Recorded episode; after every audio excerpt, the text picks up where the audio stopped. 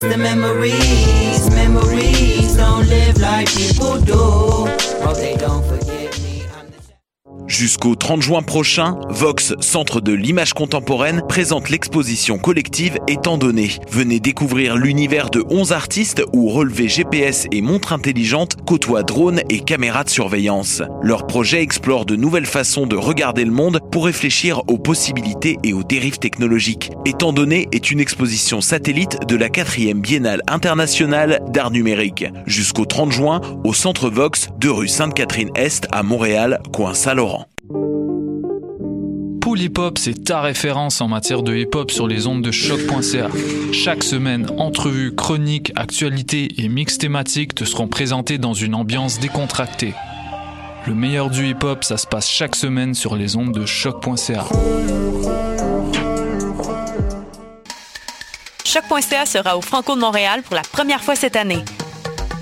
Participe à la Tribune du Peuple, réel baptême de Studio Radio et assiste aux entrevues des artistes de la programmation du festival en direct de la tente ou en live Facebook. Retrouve toute l'équipe de Choc.ca tous les jours de 17h à 20h jusqu'au 16 juin à notre tente, rue Sainte-Catherine. La 18e édition du festival Suoni Paris Popolo, c'est du 1er au 19 juin, plus incroyable que les années précédentes. Soyez à l'écoute, montez le son et découvrez du free jazz, du noise, du punk, un opéra rock, du spoken word, de la musique du monde, de l'avant-rock ou encore de l'art sonore.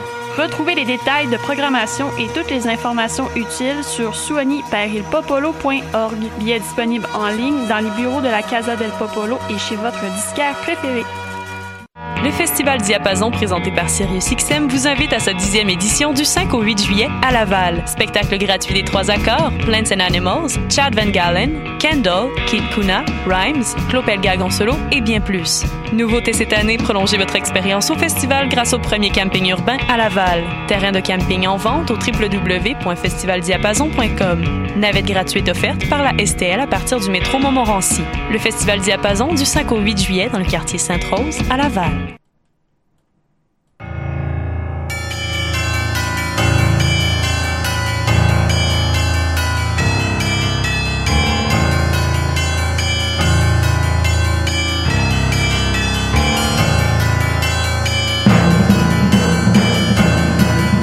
Bonsoir, vous êtes bien sur Choc, c'est le tome 23, chapitre 285 de Mission Encre Noire.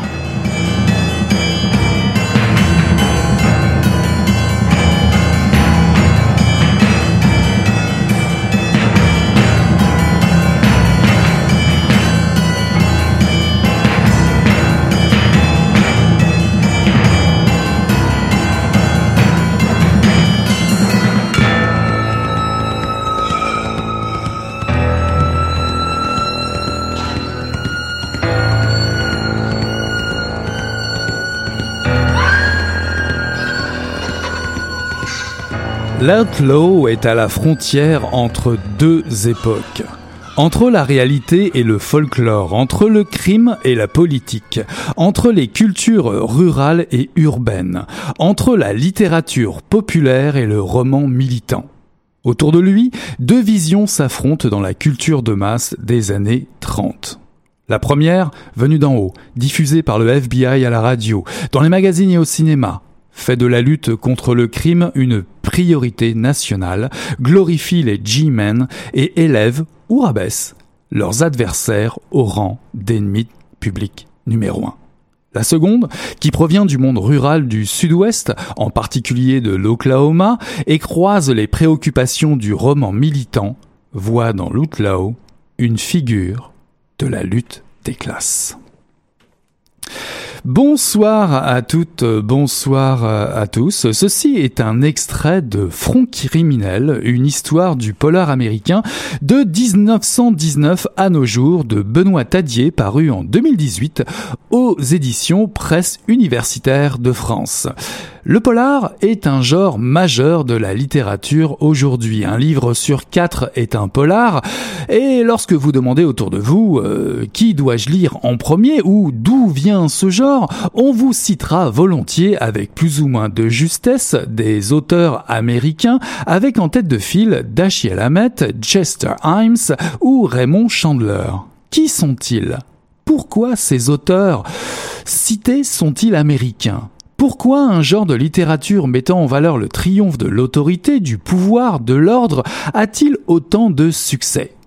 C'est sans doute que le roman noir, le polar, le policier à énigme, le roman à suspense, le fameux thriller, regorge de bien plus de richesse que cela et par-dessus tout nous raconte une autre histoire du monde, de la société, de notre quotidien qui nous interpelle et nous fascine.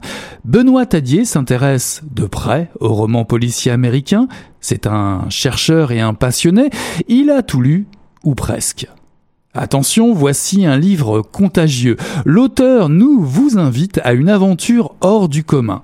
Nous raconter une histoire du polar américain, en ce sens qu'il apparaît comme un genre de littérature hautement qualifié pour capter et exprimer les soubresauts du monde contemporain en pleine expansion de 1919 à nos jours. En citant David Goodis, il y a deux sortes de gens, ceux qui prennent des coups et ceux qui donnent les coups j'accueille l'auteur Benoît Tadier à Mission Encre Noire pour tâter le terrain, une entrevue qui a été enregistrée quelque part la semaine dernière. Bonsoir Benoît Tadier. Bonsoir. Alors vous êtes professeur d'études américaines à l'université de Rennes 2 en France. Vous êtes spécialiste du roman noir, de l'œuvre de James Joyce et des avant-gardes. Vous avez publié L'expérience moderniste anglo-américaine aux éditions Didier en 95, Le polar américain, la modernité et le mal aux presses universités de France en 2006.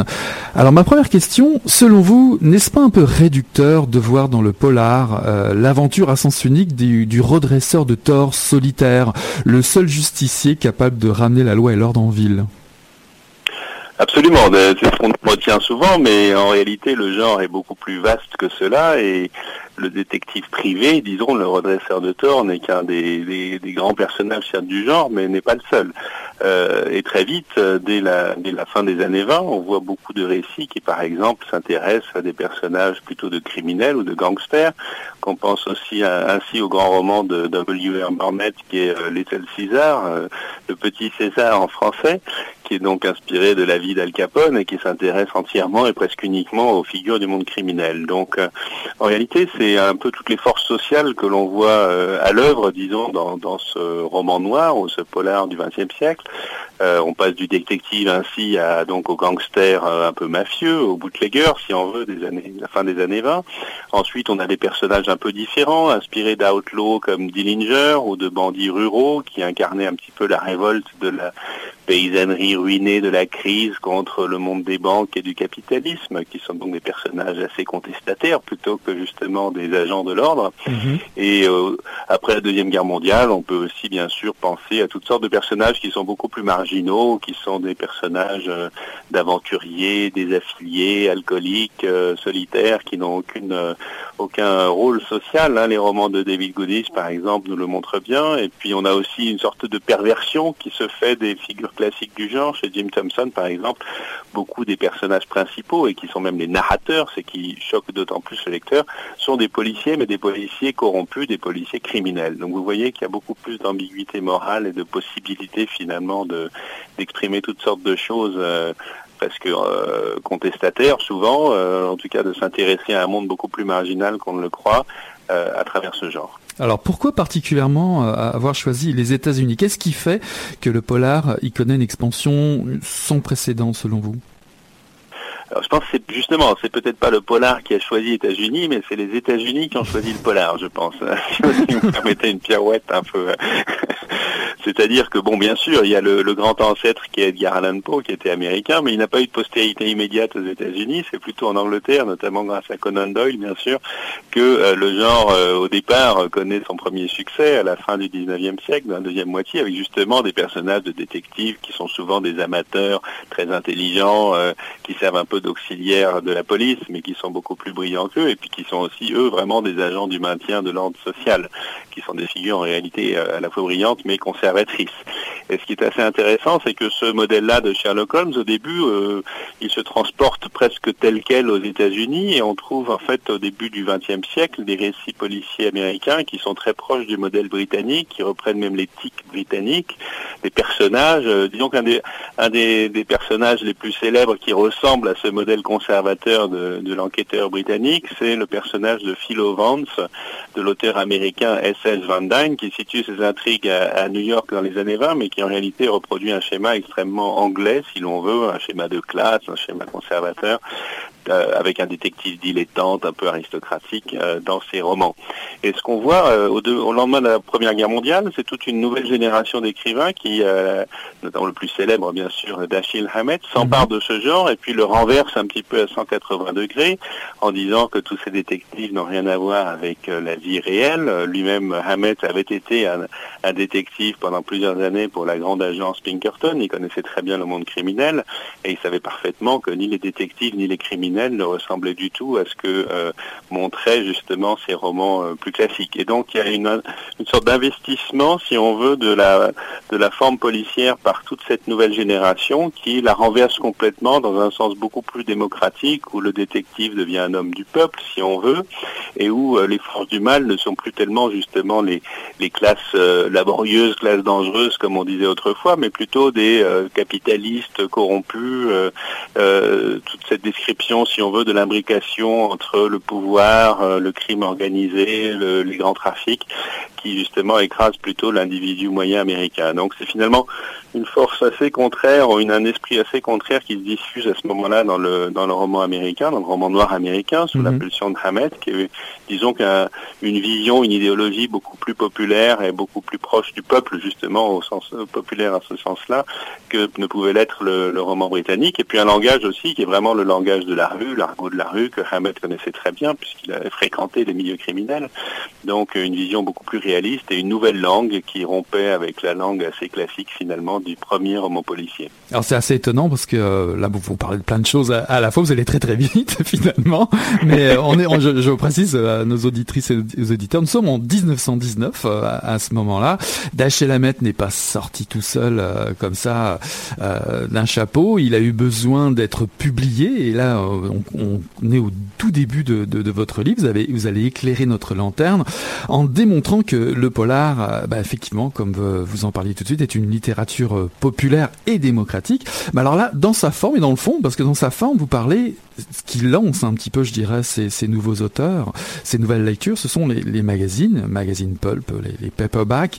Oui. Et, et, dans le fond, on, on sent aussi que euh, il y a un certain nombre d'écrivains qui vont pouvoir ainsi se révéler à travers euh, ces publications et donner pour certains ou certaines euh, ces, ces, lettres de noblesse au genre. Alors le, le, mouvement initiateur euh, de ces publications sont les pulp et les paperbacks. Pouvez-vous nous en dire un petit peu plus? Qu'est-ce qu que sont ces oui, pulp alors et paperbacks oui, c'est une question très intéressante. C'est un peu l'histoire de l'édition, si on veut. On connaît bien sûr le mot de pulp fiction, mais on le met un peu à toutes les sauces. Et finalement, son sens est un peu dilué, alors qu'en réalité, il a un sens historique euh, assez précis. Les magazines pulp, c'est donc un système de magazines populaires imprimés sur du mauvais papier, qui permettait donc de voir des coûts de fabrication assez bas et euh, qui était destiné essentiellement à vendre de la fiction euh, aux masses, pas, toujours très lettrées.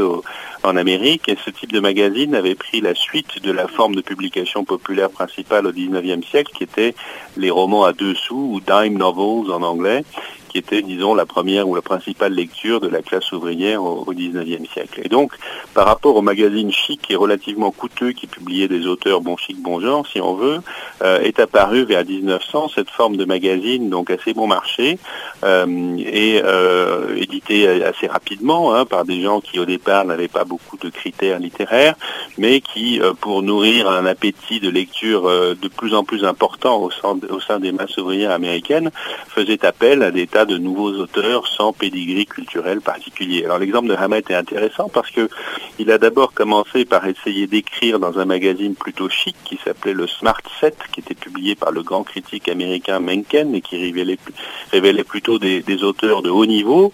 Mais là, il n'a pas percé et Mencken lui-même l'a redirigé vers un magazine pulp en disant vous feriez mieux d'écrire de, peut-être d'écrire sur ceux que vous connaissez bien et puis pour un public plus populaire et donc il s'est lancé dans le dans l'histoire de détective et là il a eu tout de suite beaucoup de succès et je pense que son histoire est assez révélatrice de celle qui a dû être le cas de beaucoup d'autres euh, aspirants écrivains qui n'avaient pas euh, transité par les grandes universités, qui n'avaient pas beaucoup de relations dans les milieux littéraires et qui trouvaient la porte des publications plus prestigieuses fermée et qui donc se sont dirigés vers euh, ces magazines pulp. Ce qui est donc assez formidable, c'est de voir que non seulement c'est une littérature policière faite pour le peuple, mais on, peut vraiment dire qu'elle est faite par le peuple.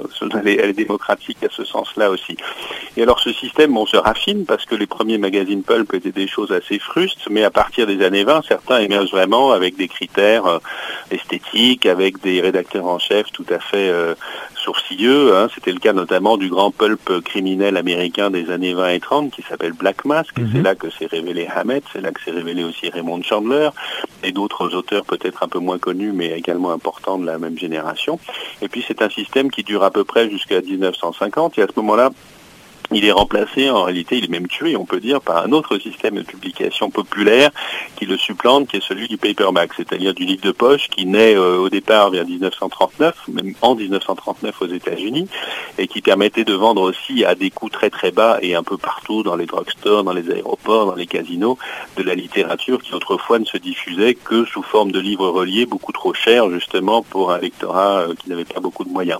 Et du coup, euh, se retrouve ainsi mis à la portée de la population dans son ensemble, toute la littérature du passé, puisqu'on réédite au départ beaucoup de classiques, mais aussi, vu le succès de euh, ces paperbacks, là aussi, les éditeurs font appel à de nouveaux auteurs pour alimenter la demande, et c'est ainsi que beaucoup d'auteurs qui écrivaient autrefois dans les pulps passent au paperback, donc ils passent aussi souvent de la nouvelle au roman, ça c'est une mhm. chose qui change euh, à cette époque, et puis beaucoup de nouveaux auteurs qui n'avaient jamais écrit encore trouvent là aussi, en rentrant de la Deuxième Guerre mondiale, où beaucoup avaient participé, euh, un nouveau champ donc pour s'exprimer. Ce qui est intéressant, c'est de voir que finalement les deux grandes générations du roman policier, ce sont les deux générations qui, en rentrant de la guerre, ont trouvé un système d'édition tout à coup euh, populaire et ouvert et qui cherchait de nouveaux talents.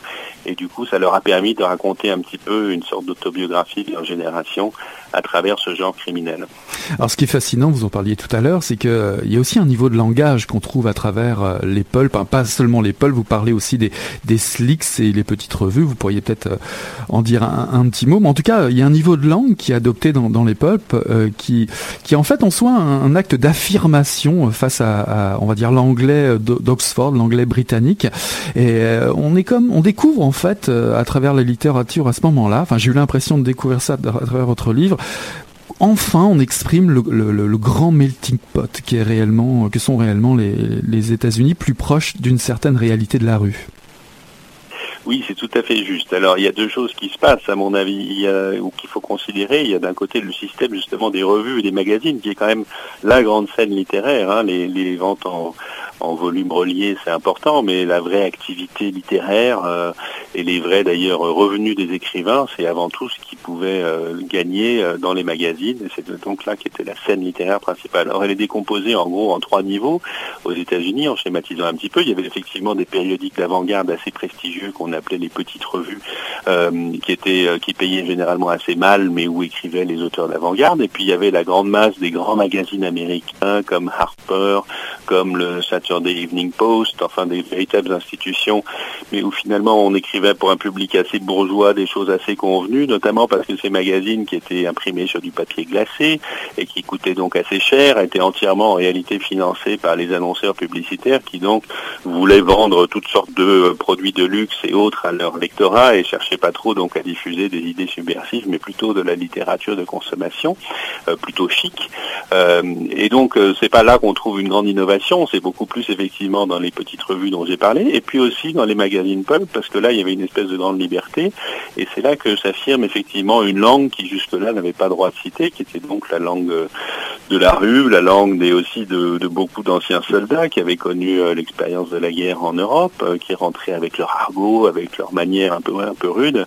Et bien sûr, euh, c'est aussi l'époque où l'Amérique affirme, enfin les États-Unis affirment leur prédominance culturelle dans le monde anglophone par rapport à la Grande-Bretagne qui est en plein déclin. Et on sent une vraie érosion à cette époque des modèles stylistiques et littéraires britanniques qui étaient quand même euh, jusqu'au 19e siècle, même au début du 20e, euh, assez euh, forts, dont l'impact était fort aux États-Unis. Là, on sent une volonté d'émancipation qui traverse toute la littérature des États-Unis, aussi bien Hemingway et Faulkner que ce champ de la littérature populaire qui s'émancipe lui aussi donc de l'expression britannique châtiée et puis surtout de cette expression britannique qui est essentiellement un anglais de classe, alors que l'anglais américain que l'on trouve dans les pulps, c'est un anglais sans classe. C'est ça qui est assez frappant, c'est que c'est une langue universelle euh, qui traverse tous les niveaux de la société sans qu'il y ait les mêmes distinctions euh, qu'il y avait en Angleterre. Donc c'est vraiment une langue qui figure d'elle-même une espèce d'utopie démocratique par rapport à la langue confrère très hiérarchisée de, des écrivains anglais et des écrivains américains influencés par les Anglais jusque-là. Alors d'un côté, euh, le polar permet d'échapper, euh, je dirais, à, la domination de la langue, euh, on va dire côté britannique, une affirmation de la langue de la rue américaine, mais également le polar est une littérature un peu de, résistance. Vous citez à la fois Alexis de Tocqueville et Jay Gould en, exergue. D'ailleurs, Jay Gould, pour la petite histoire, je cite, je peux embaucher une moitié de la classe ouvrière américaine pour tuer l'autre moitié. Là, on est vraiment aussi dans le rapport de force. Absolument. Alors ce qui est intéressant, c'est pour moi la contradiction, disons, euh, féconde qui donne naissance au polar. C'est d'un côté ce dont on vient de parler, c'est-à-dire cette espèce de poussée démocratique qui permet à des tas d'auteurs euh, sans autre pédigré que leur expérience sociale de, s'affirmer dans un, champ littéraire qui tout à coup s'ouvre à eux. Et puis de l'autre, c'est quand même de décrire ce qu'est le monde des États-Unis à l'issue de la cette période qu'on appelle l'âge doré, le Gilded Age, hein, la construction d'un capitalisme américain assez sauvage, euh, avec justement euh, des figures comme Jay Gould, hein, qui n'hésitait pas à dire qu'il pouvait prendre une moitié de la classe ouvrière et les payer pour tuer l'autre moitié, ce qui est quand même une, forme de violence incroyable. Mais il y avait eu beaucoup, beaucoup de contestations euh, sociales à la fin du 19e siècle, comme on le sait, au moment de la concentration du capitalisme américain, et finalement toute l'utopie et l'idéal démocratique qui était celui de peut-être de Jefferson ou de Lincoln ensuite se retrouve finalement transformé en une société de classe assez brutale où euh, les pauvres n'ont pas vraiment droit de citer et où euh, justement ils sont traités comme des criminels par les riches. Donc euh, ce qu'on voit c'est à la fois d'un côté le, souvenir de cette promesse démocratique américaine et la manière dont elle se heurte à une réalité qui est beaucoup plus brutale et où l'individu est souvent écrasé. Je pense que c'est un petit peu ça le pôle disons positif et le pôle négatif du polar. donc d'un côté la, la promesse démocratique et de l'autre la reconnaissance d'une réalité qui est assez euh, fermée pour la plupart des hommes qui cherchent à s'émanciper. Alors comme nous sommes euh, aux États-Unis, dans, ce voyage dans, le temps du, roman noir, euh, il est impossible de, ne pas parler des USA sans, parler du territoire. Le, polar, c'est aussi une histoire locale. Est-ce qu'il y a des littératures locales autour du justement de l'expansion du polar à travers le temps Est-ce qu'il y a certains endroits aux États-Unis qui, où, cette littérature acquiert rapidement une grande diffusion alors je pense que oui, enfin c'est assez compliqué à analyser, mais euh, si on pense aux auteurs, par exemple, on peut noter que euh, d'une certaine manière, le, il se déplace un petit peu avec l'histoire de la migration et de l'expansion urbaine aux États-Unis. Et euh, un bon exemple, par exemple, c'est le passage de New York et Chicago, qui étaient quand même les grandes capitales du crime dans les années 20, vers Los Angeles dans les années 30 qui est dû à deux choses. D'une part, à l'expansion euh, rapide et colossale de cette métropole euh, à partir des années 20 en particulier, et d'autre part, bien sûr, à la migration de beaucoup d'auteurs euh, américains, auteurs de polar et auteurs généraux aussi, vers Los Angeles, notamment parce qu'ils pensaient pouvoir là trouver du travail pour les studios de cinéma. Et donc, à l'arrivée sur place, ils commencent à décrire une nouvelle réalité, et c'est finalement à partir des années 30 que l'on voit s'affirmer des textes comme ceux de Raymond Chandler, hein, le mhm. premier grand écrivain de Los Angeles, qui supplante un petit peu euh, les textes des années 20 qui justement étaient plutôt consacrés aux guerres de gang à Chicago par exemple ou à ce qu'on pouvait voir à New York ou même à San Francisco chez Hamed qui était une ville beaucoup plus importante euh, au 19e siècle que Los Angeles au nord de la Californie. Donc euh, on voit effectivement petit à petit de nouveaux lieux apparaître. Dans les années 30, par exemple, c'est euh, les outlaws du monde rural qui n'étaient pas du tout présents auparavant dans l'univers du polar, qui émergent tout à coup sur la carte, hein, inspirés par de vrais bandits comme Dillinger ou comme Buddy and Clyde ou autres, ou Pretty Boy Floyd. Donc ils apparaissent eux aussi dans des romans comme ceux d'Edward Anderson, par exemple, Thieves Like Us, des voleurs comme nous, qui a été adapté au cinéma plusieurs fois par Nicolas Ray et puis par Robert Aldrich. Donc euh, de, nouvelles figures qui émergent au fur et à mesure que l'histoire américaine elle-même euh, se transforme. Alors est-ce qu'on euh, trouve justement est-ce que est-ce qu'on trouve à ce moment-là à travers cette littérature les de style parce que là on voit bien qu'on est d'un côté on penche un, un tant soit peu d'un côté du côté de l'ordre de l'autre côté du côté des je dirais des déclassés. Est-ce qu'on a est-ce qu'on a des polars à la fois je dirais conservateurs et plutôt ouverts en même temps? Est-ce qu'il y a une critique ou en, tout cas une, réponse, une question, une réponse euh, à travers euh, l'évolution du polar entre les, je dirais, deux, deux pôles euh, différents? Je pense que ce sont deux choses qui s'affrontent suivant les époques. On trouve toujours ces mêmes éléments, mais disons qu'il y a un changement de, le centre de gravité se déplace et aussi un petit peu. Je pense que par exemple dans les années 30, on sent assez nettement quand même qu'il euh, y a une espèce de sympathie pour euh, à l'époque de la crise justement pour le marginal, pour le hors-la-loi qui devient quand même un personnage euh, plus important peut-être que, que, le détective. Dans les années 50, on sent aussi que la mystique du détective perd finalement un petit peu son, il y, en a toujours des détectives privés, mais disons, mhm. ils perdent un peu leur pertinence depuis les années 50, et c'est beaucoup plus les forces de police urbaines qui s'affirment, mais qui sont vues de manière presque anthropologique, comme par exemple dans les grandes séries d'Ed McBain sur le 87e district. Euh, on voit bien que finalement, maintenant, on est dans un univers où, où l'urbain domine, où euh, il n'y a plus de héros individuels, mais plutôt de vastes systèmes de surveillance, et c'est ce que décrit très bien euh, Ed McBain à travers ses romans consacrés non plus à une personne, mais à tout un service, tout un commissariat de police avec ses relations, ses personnages plus ou moins pourris et plus ou moins honnêtes, euh, qui sont donc euh, plus du tout euh, uniques. Hein. Et c'est un petit peu finalement aussi ce qu'on a chez James Ellroy dans certains de ses romans qui sont plutôt des romans rétrospectifs sur le Los Angeles des années 40 et 50, mais qui eux aussi s'intéressent à des multiplicités de policiers plutôt qu'à un seul personnage. Donc voilà un petit peu comment je pense les choses évoluent, dans un sens qui va vers plus de réalisme, si vous voulez, et puis une investigation de plus en plus euh, sociologique, presque anthropologique du monde de la police. Le policier n'est plus une espèce de héros euh, hors du temps et, archétypal, ça devient vraiment un personnage pris dans un milieu, dans des rapports de force. Euh, euh, c'est presque un objet d'investigation. Il n'est plus tellement le sujet autant que l'objet de l'investigation, presque. Mhm. Bah, le polar, c'est aussi l'affirmation des différences. On le découvre dans, dans votre livre. Bon, ce n'est pas seulement l'étalement d'une certaine virilité machiste, façon Mike Hammer, Mickey Spillane.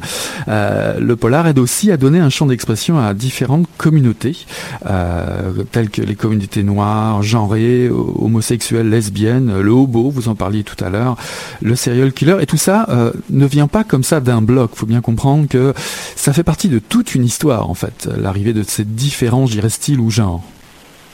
Oui, alors c'est assez compliqué à retracer, mais effectivement, je pense que c'est un genre qui a toujours été ouvert, ou si vous voulez, des, des positions contradictoires se sont toujours affirmées, euh, qui peuvent dans certains cas assez réactionnaires et dans d'autres plutôt progressistes. Et, justement, beaucoup, euh, après la Deuxième Guerre mondiale, quand on passe vraiment, euh, la, quand la question minoritaire vient vraiment sur le devant de la scène politique et culturelle et sociale américaine, on trouve encore des restes de comportements, disons, assez euh, raciste, homophobe, euh, tout ce qu'on voudra, hériter un peu de l'avant-guerre, et en même temps des minorités ou des écrivains parlant au nom de minorités qui s'emparent du genre pour justement introduire de nouvelles histoires et de nouveaux personnages. Donc c'est pour le plus connu pour le roman afro-américain ou le polar afro-américain, c'est par exemple Chester Himes avec ses deux policiers de Harlem qui sont très intéressants puisqu'ils sont à la fois donc les premiers grands héros noirs dans, des, dans des polars américains et en même temps ils sont eux-mêmes victimes d'une discrimination raciale avec laquelle ils doivent tout le temps composer pour essayer de,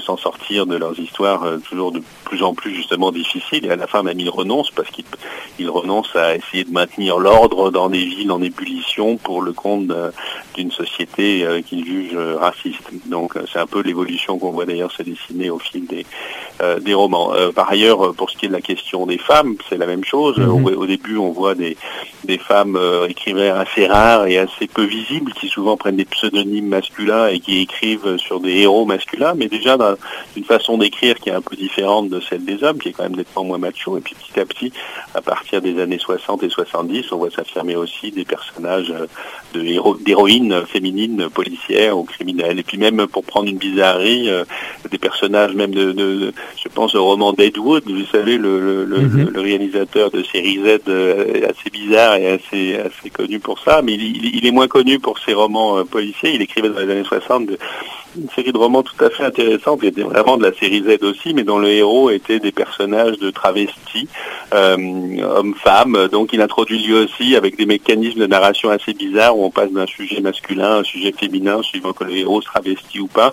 Euh, on a aussi là l'émergence d'une espèce de voix d'une minorité qui jusque-là n'avait pas droit de citer, ni dans le polar, ni ailleurs, et qui donc s'affirme dans, euh, le polar. Donc je pense que c'est une scène assez intéressante parce qu'elle a permis justement de manière souvent assez euh, précurseur l'affirmation de, de communautés qui jusque-là étaient sans, sans voix, disons, dans la littérature.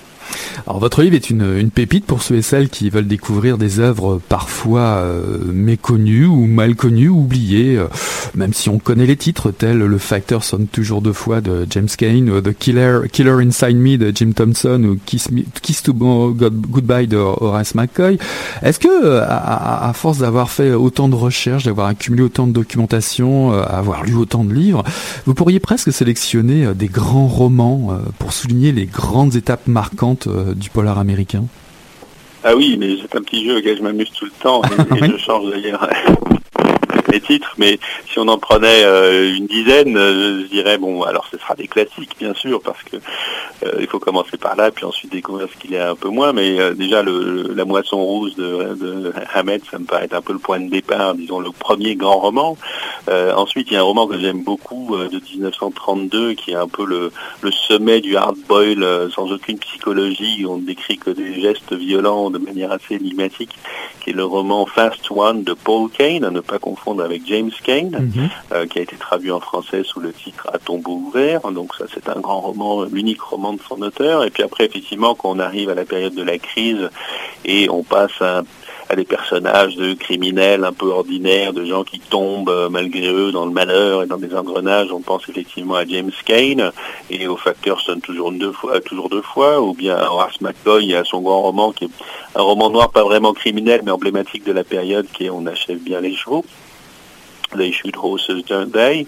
Et puis euh, ensuite, bon, je passerai à l'après deuxième guerre mondiale et à cette grande efflorescence du roman noir qui s'intéresse à des personnages de marginaux, voire de psychopathes. Alors il y a un autre grand roman justement de psychopathes, euh, le premier peut-être qui soit narré par le psychopathe lui-même, donc on rentre vraiment dans sa tête, et qui est Kiss Tomorrow Goodbye de McCoy, dont vous parliez tout à l'heure, qui est de 1948.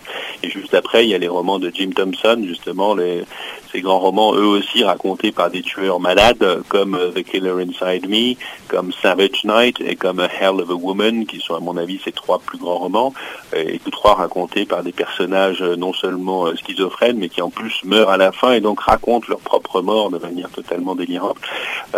Voilà, et puis ensuite, je pense qu'il serait intéressant de s'intéresser aussi à des romans euh, afro-américains, donc Chester Himes, les, les premiers, en particulier The Real Cool Killers, euh, 1959, qui est peut-être le meilleur de la série de ces deux détectives de Harlem. Sur le plan de la littérature homosexuelle, il me semble que le grand roman précurseur, c'est quand même celui de Patricia A. Smith, qui est Strangers on a Train, qu'on connaît bien pour l'adaptation qu'en a fait Alfred Hitchcock sur un scénario de Chandler, mais le film est assez différent du roman. Le roman pousse beaucoup plus loin justement cette idée de l'émergence d'un- pacte homosexuel euh, à travers le crime, euh, le double crime qui est commis dans le roman. Et, euh, et ensuite, pour arriver un peu au-delà, dans les années 70, il y a toute une série de grands livres, à mon avis, dont on parle pas assez souvent, mais qui sont typiques un peu de cet esprit de contre-coup du mouvement hippie, de la guerre du Vietnam, d'un grand désenchantement quand même qui s'empare de la société américaine à cette époque et d'une grande paranoïa aussi, qui est un peu le contrepoint de ce qu'on voit au cinéma euh, chez par exemple euh, Scorsese avec Taxi Driver. Alors on a des romans d'auteurs pas forcément très connus euh, comme Shane Stevens dans Dead City, un roman sur les petits tueurs de la mafia de Jersey qui est un petit anticipe un peu sur la série de Sopranos pour montrer une sorte d'univers sordide et sans aucun espoir de, la part des bas échelons de, du crime organisé. On a un roman aussi comme Death Wish que j'aime beaucoup de Brian Garfield que vous connaissez sans doute parce que euh, il a été euh, adapté au cinéma plusieurs fois. Une première fois avec Charles Bronson euh, sous le titre Un shérif dans la ville et puis il y a un mhm. remake qui vient de sortir avec Bruce Willis. Mais le roman est vraiment très intéressant. Il est de 73 aussi. Il montre bien justement cette espèce de perte d'espoir du libéralisme américain pendant les années 70, les années du Vietnam et les années Nixon. Et puis je citerai peut-être un troisième roman de la même euh, époque qui me paraît tout à fait important, qui est euh, The Friends of Eddie Coyle, Les Amis d'Eddie Coyle de George V. Higgins de 1972, et qui est peut-être le premier livre qui lui dédramatise complètement ou déromantise complètement la vie criminelle à travers une espèce d'univers euh, totalement glauque et sinistre où il n'y a que des petits criminels qui se trahissent pour de petits motifs et avec un, langage a été très savoureux qui est celui vraiment des, années 70 aussi. Euh, je m'arrêterai peut-être là parce que c'est quand même pas mal, mais je pourrais continuer longtemps. Oui, parce qu'on n'est pas rentré dans James Elroy, euh, des, choses comme ça, Leonard. Voilà, alors Elroy j'aime beaucoup aussi. Euh, je recommanderais quand même pour finir, bien sûr, son quartet de Los Angeles qui me paraît être le sommet de son œuvre. Et à l'intérieur du quartet, celui qui me paraît le plus fort, qui est le LA Confidential, je pense, qui est le roman où il allait le plus loin dans une espèce d'univers complètement paranoïaque, où toute l'histoire américaine, ou toute l'histoire de la côte ouest au moins se ramène à des obscurs crimes euh, commis par les grands pionniers euh, type Walt Disney ou autres, euh, ou des figures inspirées par eux, disons. Donc c'est une espèce de, de, dessous, disons, de la culture clinquante de Los Angeles. En quoi il ne fait d'ailleurs que reprendre finalement une thématique qui était déjà celle de Raymond Chandler. Alors, que reste-t-il justement aujourd'hui de, cet élan démocratique initial Selon vous, est-ce que le polar est toujours aussi pertinent comme poil à gratter social ou, sa diffusion de masse aurait édulcoré un petit peu sa portée? Ben voilà, je pense que c'est un petit peu ça la question avec laquelle je me débat d'ailleurs moi-même depuis longtemps sans arriver vraiment à y répondre. D'un côté, on peut dire, comme vous le disiez au début, qu'avec un, livre sur quatre, le polar a conquis le monde pratiquement, euh, et que donc c'est un magnifique succès, un genre vivant et un genre qui se porte bien avec un lectorat aujourd'hui euh, qui est peut-être d'ailleurs le, le, seul genre aussi dont les lecteurs appartiennent indifféremment à toutes les classes sociales. Il n'y a pas de marquage particulier de ce point de vue-là, ce qui est une bonne chose. C'est une vraie littérature démocratique et planétaire, si on veut. Mais je pense qu'elle a quand même tendance aujourd'hui à être un peu plus euh, formatée, fabriquée, suivant des normes qui sont plus imposées par les maisons d'édition et les impératifs commerciaux que, euh, par les auteurs eux-mêmes, eux-mêmes comme ça pouvait l'être autrefois, justement à l'époque où il y avait de nouveaux marchés qui s'ouvraient, pas encore de règles et l'expérimentation était possible. Et je crois par ailleurs, il me semble que euh, ce qui a changé depuis les années 20 ou les années 50, c'est que justement cet accès d'une population peu lettrée, euh, mais qui avait bien vécu à, la production littéraire, euh, est aujourd'hui beaucoup plus difficile. C'est-à-dire que c'est peut-être dans des formes plus spontanées comme même le rap qu'on trouverait aujourd'hui l'équivalent de ce qu'a pu être le polar autrefois, c'est-à-dire une forme d'expression culturelle euh, euh, qui soit pas encadrée qui soit pas filtrée complètement par des impératifs commerciaux et des grandes machines. Même s'il y a des sociétés disques derrière, etc., il y a quand même une sorte de voix qui monte de la rue beaucoup plus dans cette forme de musique aujourd'hui que dans le polar actuel. Donc voilà, c'est un petit peu euh, c'est le bon et le mauvais côté des choses, si vous voulez, mais je pense qu'il est fatal aussi qu'une forme, quand elle réussit, euh, s'institutionnalise. C'est aussi le cas du jazz du blues ou d'autres formes culturelles américaines qui ont été le meilleur de la culture américaine, qui ont eu leur phase glorieuse de croissance et puis qui un jour deviennent un petit peu des produits de consommation comme les autres. Ouais, d'ailleurs, on, retrouve beaucoup de différentes euh, euh, influences musicales dans, votre dans votre essai. fascinant, on trouve du jazz, du, du... le rap encore. C'est un petit peu plus tard dans le temps. Mais un petit peu plus tard. C'est ça, on trouve du, du folk euh, ou des choses comme ça. Mais à votre avis, est-ce que, dernière petite question, est-ce que le genre peut-il se réinventer, euh, je dirais, avec euh, d'autres styles ou peut-être avec les nouveaux mouvements de, de, migration qui, peut, qui peuvent se trouver aux États-Unis ou alors avec les nouveaux pouvoirs finalement qui, qui, qui arrivent en place? Je pense que oui. Euh, je crois qu'effectivement, on ne peut pas nous-mêmes prédire ce qui va se passer et que, c'est un genre qui a toujours euh, su se justement sous la pression de l'évolution historique. Donc, euh, il est tout à fait possible que de nouvelles communautés ou de nouvelles réalités s'imposent dans ce genre et, s'en emparent parce que je crois qu'à travers l'histoire criminelle, malgré tout, on résume un petit peu les possibilités de l'aventure humaine aujourd'hui. C'est d'ailleurs Bertolt Brecht qui disait que au XXe siècle, les seules aventures qui restaient, c'était les aventures criminelles. Et j'en suis, je suis encore convaincu que c'est euh, la principale forme de, de, roman ou d'aventure ou de fiction qui reste aujourd'hui, c'est bien celle-là. Donc à mon avis, elle a, elle a sûrement un bel avenir devant elle. Et y a-t-il une possibilité que la connexion finale avec James Elroy et d'autres auteurs euh, vous amène finalement à vous intéresser à, je sais pas, moi Jean-Patrick Manchette et, nous proposer une histoire du polar euh, francophone, par exemple? Pourquoi pas avec des, des, des, des, morceaux d'auteurs de, québécois? Pourquoi pas? Ben, ce serait tout à fait intéressant. J'avoue que pour l'instant, euh, je me suis pas. Je suis un grand euh, lecteur de manchettes que j'admire beaucoup, à la fois comme romancier et comme critique. Hein. C'était un des premiers aussi grands critiques de polar en France. Mais euh, pourquoi pas? Effectivement, pour l'instant, je suis tellement.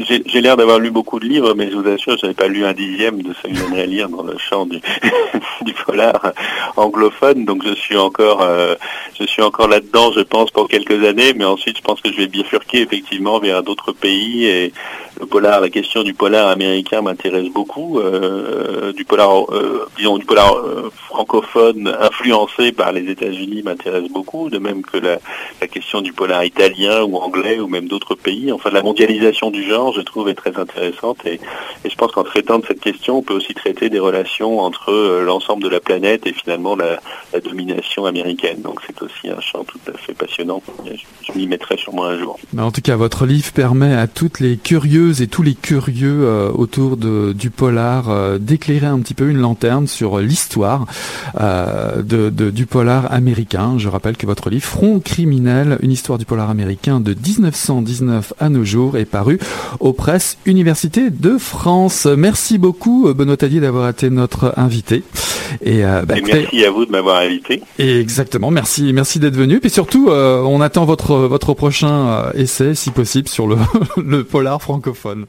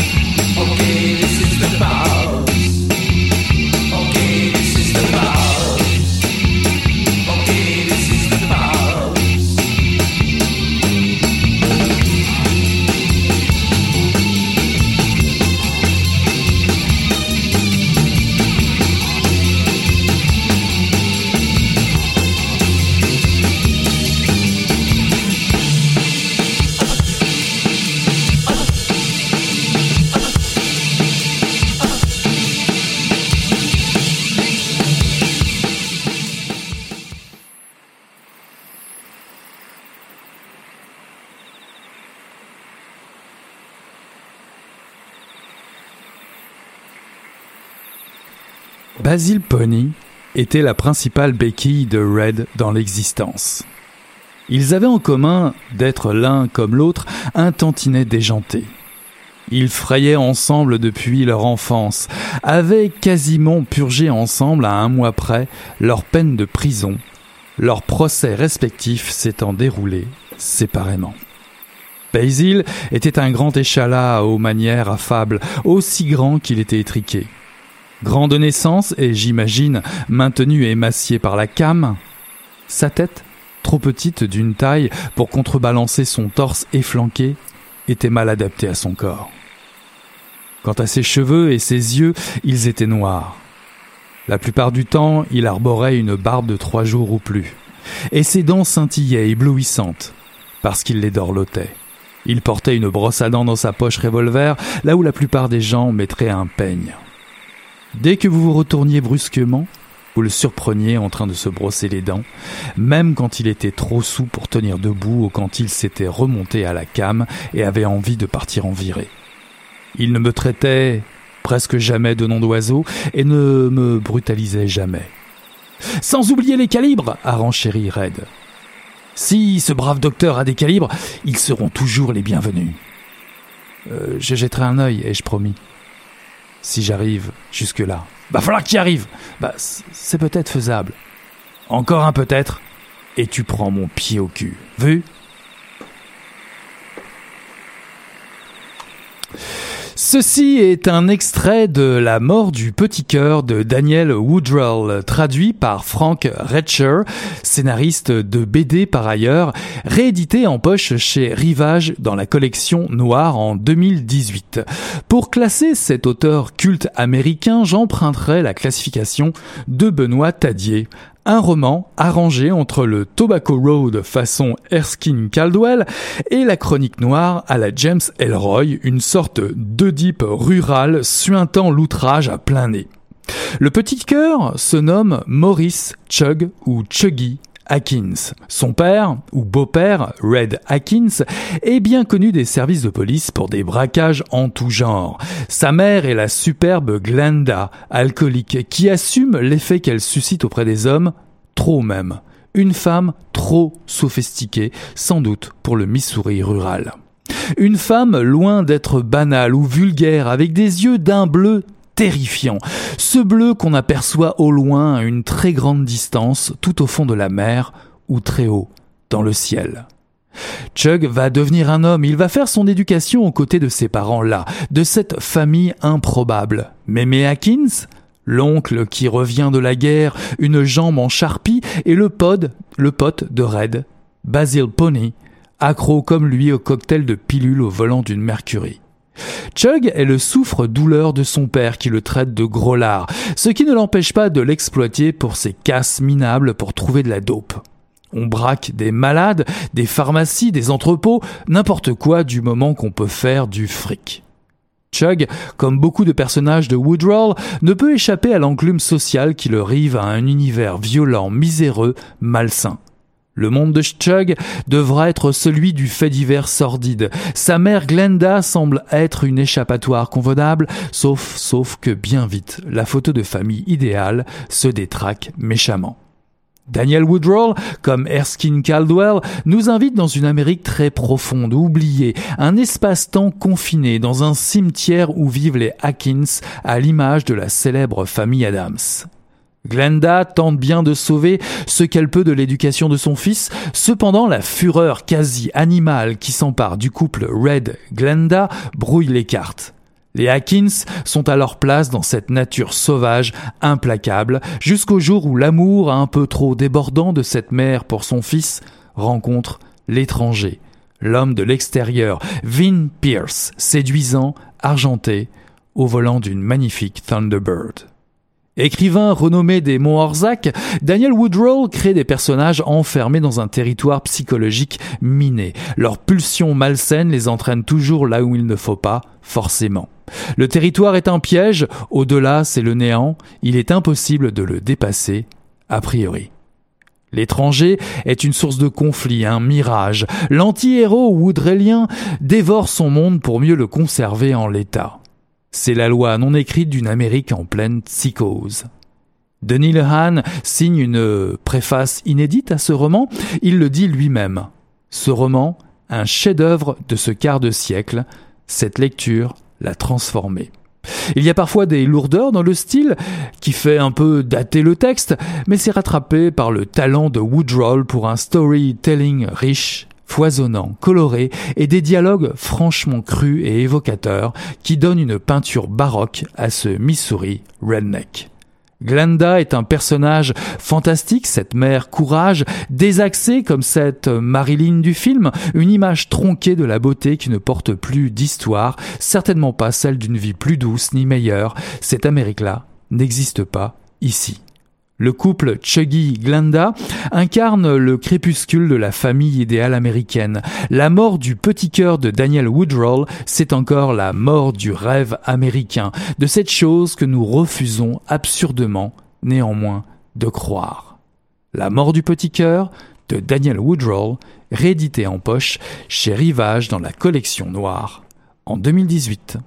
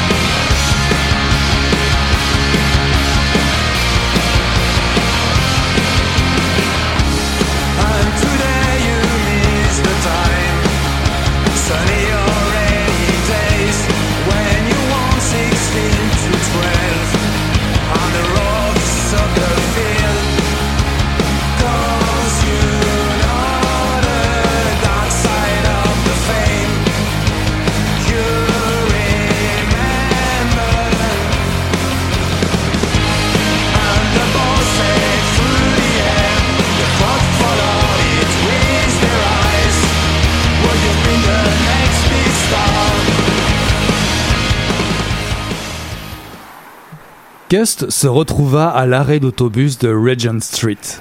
Mais il n'y avait pas de bus de nuit ni de taxi. De plus, il n'était pas question qu'il retourne à Allison Road. Si bien qu'il ne savait même pas où il voulait aller. Il faisait un froid noir. Une vieille femme, enveloppée dans deux manteaux, somnolait sur le trottoir, entourée de sacs de supermarché en plastique. Une autre femme d'une cinquantaine d'années passa près de lui, vitupérant, le poing brandi, crachant sur les murs. Gust se dit Elle va finir au cabanon. Ses phalanges étaient en feu après la bagarre. Il les suça pour atténuer la sensation de brûlure, adossé à l'arrêt d'autobus, en contemplant la courbe de la rue qui montait vers le nord tel un cimetière glacé pointé sur Oxford Circus, une arme blanche au tranchant dentelé par une suite interminable de panneaux alloués. Séquelles de la politique gouvernementale.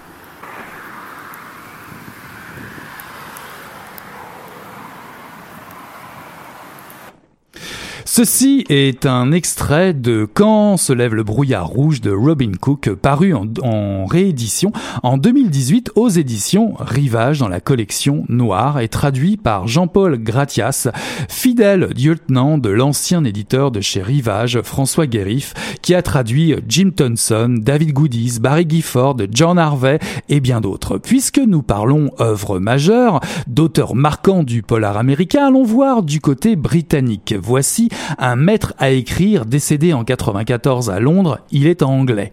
Il a beaucoup vécu dans le sud de la France. Robin Cook, pas l'américain, l'auteur de thrillers scientifiques grand public, non, l'autre, l'autre Robin Cook, celui qui a dû prendre pour pseudonyme Derek Raymond pour ne pas être confondu. Fils d'un gros industriel du textile qui fuit l'Angleterre, exerce des tas de petits boulots, voyage aux États-Unis, en Italie, en Espagne. Parmi les œuvres qui comptent, comme on dit, les deux romans adaptés au cinéma et publiés chez Série Noire, On ne meurt que deux fois et Les mois d'avril sont meurtriers. Et puis évidemment, J'étais Dora Suarez, publié chez Rivage. La rue obscène, ou mon préféré, il y a quelque chose de pourri au royaume d'Angleterre.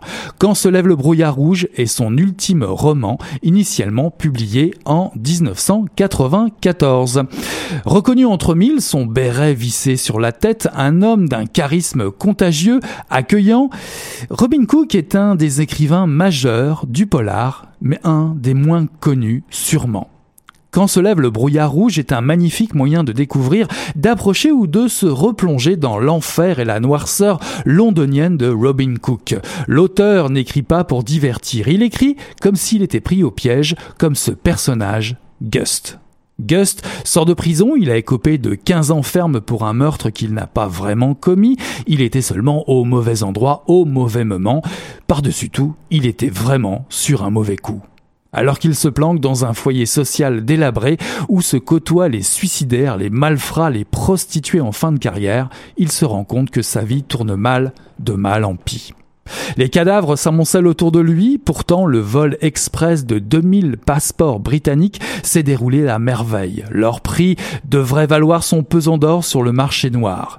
Il n'est pas le seul sur l'affaire, il y a aussi le gratin de la pègre landonienne qui se mêle au service secret de Sa Majesté, des ex-KGB qui passent un sale quart d'heure, les amitiés en souffrent aussi, son chum Frankie et ses chiens, les amours comme Pétale, les amours de Gust sont menacés. Quel peut bien être le lien entre tout ça et le contre-espionnage britannique, dites-moi mhm. Nous sommes dans les années 90, oubliez Internet et le cellulaire, les vieilles Jaguars et les 205 Peugeot occupent le bitume. Robin Cook décrit avant tout ici le milieu urbain londonien de la petite pègre, les bas-fonds, hôtels pourris de cinquième zone, bar à danseuses minables, prostitution, alcoolisme, braquage. Robin Cook tire à vue sur l'Angleterre de Margaret Thatcher et des personnages politiques conservateurs comme John Major. Il aborde cette Angleterre libérale où le chacun pour soi cause des dégâts irréparables. Le destin des personnages de Robin Cook, à l'image de Gust ici, c'est d'être un gangster, parce qu'il n'a pas d'autre choix, parce que son milieu ne lui laisse pas le choix. Ce destin est d'une noirceur sans fond, un désespoir sur lequel il faut surfer. Robin Cook n'a pas son pareil pour décrire la descente aux enfers, même s'il y est déjà de Gust. L'état des rapports sociaux dans la société anglaise est cruellement et lucidement retranscrit. Son carburant à Gust, c'est la souffrance. Sa seule grammaire possible pour survivre, c'est d'encaisser. Gust aurait pu être joué par Bob Hoskins au cinéma, une boule de rage et de douleur suicidaire, paumé. Il n'y a pas de rédemption pour un type qui pense que le monde est cauchemardesque de trahison et de tromperie. Gust se laisse dévorer, et il le sait. Il est urgent de lire Robin Cook pour son style fait de noirceur, de séquences atroces, certes. L'auteur s'inscrit dans la veine du roman citadin. Urgent de lire cet écrivain qui garde une place aux côtés de James Elroy pour cette façon d'imposer les obsessions de ses personnages qui luttent contre un système absurde qui les broie. Robin Cook n'est pas à la recherche d'une Angleterre perdue, il vous fait sillonner les vestiges d'une société libérale en pleine déliquescence à travers celle des bars reculés fréquentés par des épaves. La police est d'ailleurs corrompue, cela ne surprendra personne. Les dialogues sont savoureux, à l'humour grinçant, on y trouve toute l'irrévérence de l'auteur pour le pouvoir, mais aussi une écriture lyrique écrue dans les tréfonds de l'horreur humaine. On se sent sale, cette lecture n'est pas légère à ne pas mettre entre toutes les mains. Robin Cook rive son clou à une société qu'il déteste. Gust lance un avis de défaite. Voilà qui je suis. Cette Angleterre d'aujourd'hui, c'est moi. Et ça fait mal. Robin Cook, quand se lève le brouillard rouge, paru aux éditions Rivage dans la collection Noire.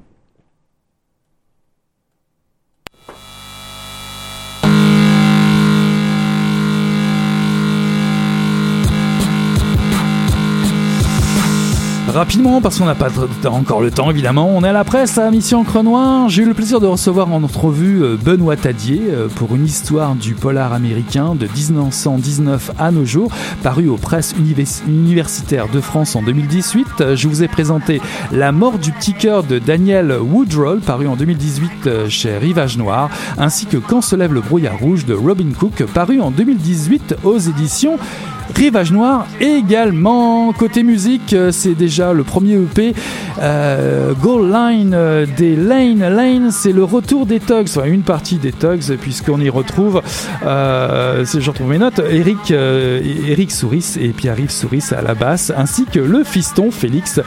C'est une bonne nouvelle, un premier EP que je vous recommande chaudement. L'autre extrait, c'était l'extrait de Pop Town, la, je dirais le, retour des créateurs de Bao euh, oui, le, bain de New Wave des années 90, pardon, Daniel H et Kevin Haskins, qui s'en viennent en concert à Montréal le 25 juin et à l'Astral. Voilà qui conclut euh, Mission Encre Noire, le tome 23, chapitre 285. On tourne la page et on se dit à la semaine prochaine. Salut là!